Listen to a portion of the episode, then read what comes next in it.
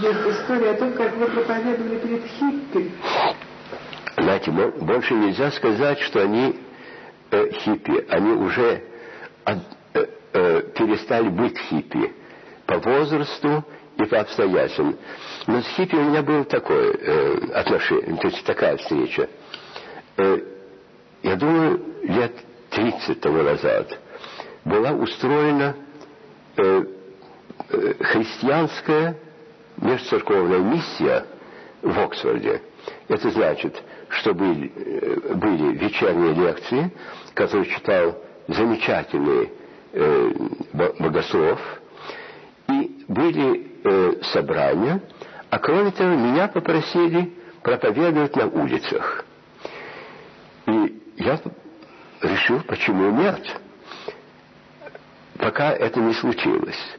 А в день, когда мне надо было идти проповедовать, я сидел у себя в комнате и думал, надеюсь, что меня забыли. Но меня не забыли. И привели, значит, э, на ступеньки э, университетской э, библиотеки, поставили громадное распятие, и а, двое студентов там были. Один, значит, стал передо мной, изображая аудиторию, а другой стал ловить студентов, которые проходили мимо. Да пойдите послушайте, вы разве не видите, э, какой-то человек там говорит, смотрите, он же одет как не все, вы никогда не видели такового. И постепенно начал собираться народ. Причем, я сделал отступление, я проповедовал пять дней подряд на том же месте. Я говорил час, отвечал на вопросы другой час. Было это в конце января. Холод был собачий.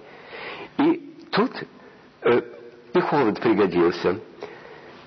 Я заметил, что англичане все стоят друг от друга на расстоянии полуметра или метра, потому что они не знакомы. Значит, э, уж близко, очень близко подходить неудобно.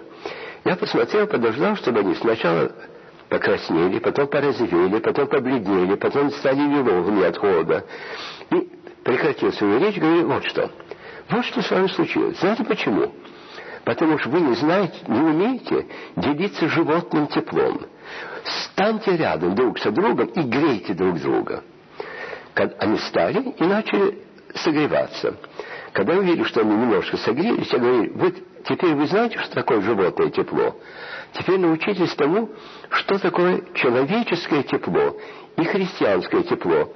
Вот вы впереди стоите, вам тепло, потому что на вас не дует, и другие люди вашу спину оберегают.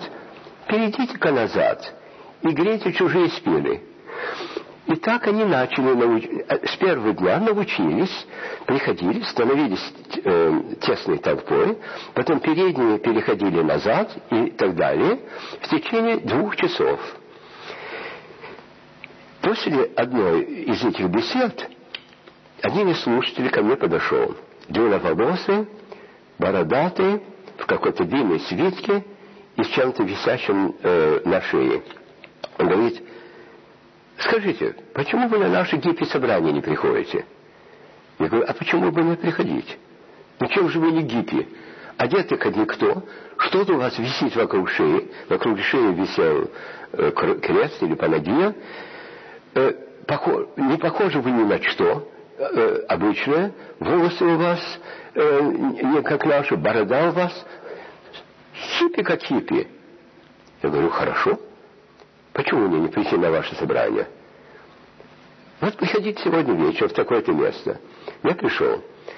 Значит, был зал, каменный пол, э, вокруг стен матрасы. На матрасах сидели э, студенты, юноши и девушки. Были свечи. И когда я пришел, э, стоял молодой человек – который читал вслух свои стихи. И меня что поразило в этот момент? Знаете, как бывает, когда э, какой-нибудь молодой человек или девушка начнет читать свои произведения, слушают с улыбочкой, с насмешкой, а тут слушали, как исповедь слушают.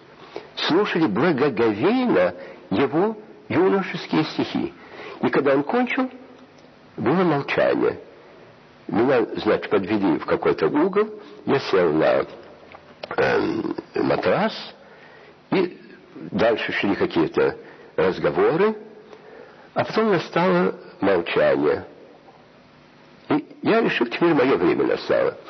Я, значит, на четвереньках э, вышел вперед и сказал, теперь моя очередь, я хочу вам сказать, почему я верующий. И я им рассказал, почему я верующий.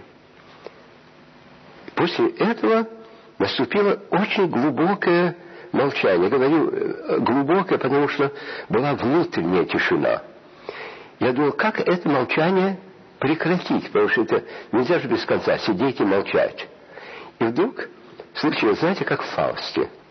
Открылась дверь, и громадный черный пудель ворвался в эту комнату, галопом обошел ее, остановился передо мной, фыркнул мне в нос и унес ноги. И все расхохотались, и этим кончилось мистическое молчание. Но этим не кончилось мое отношение с Гиппи, потому что меня мне пригласили уже на моих началах. Устройте нам говение. И человек 30 из них э, поехали со мной э, в, в, в пригород один, где можно было в одном монастыре комнату, э, их нет, не комнату, а их часовню занять. Они нас кормили и нам давали ночевку. И я с ними провел два дня. Причем так, были длинные периоды молчания, короткая беседа и снова долгое молчание. А потом целый ряд из них стали приходить сюда, и некоторые из них остались у нас прихожанами. Так что вот как иногда собираются люди с бору сосенки. И культурные, и некультурные, и простые, и дикие какие-нибудь.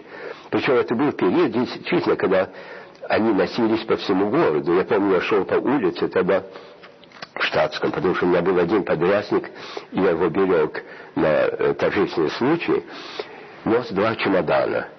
И ко мне подошел, подошел молодой человек с цветком в руке и говорит, Бог вас любит, и я вас люблю. Я на него посмотрел, говорю, что Бог меня любит, я знаю наверняка. А что вы меня не любите, тоже знаю наверняка. Говорит, как же вы можете знать?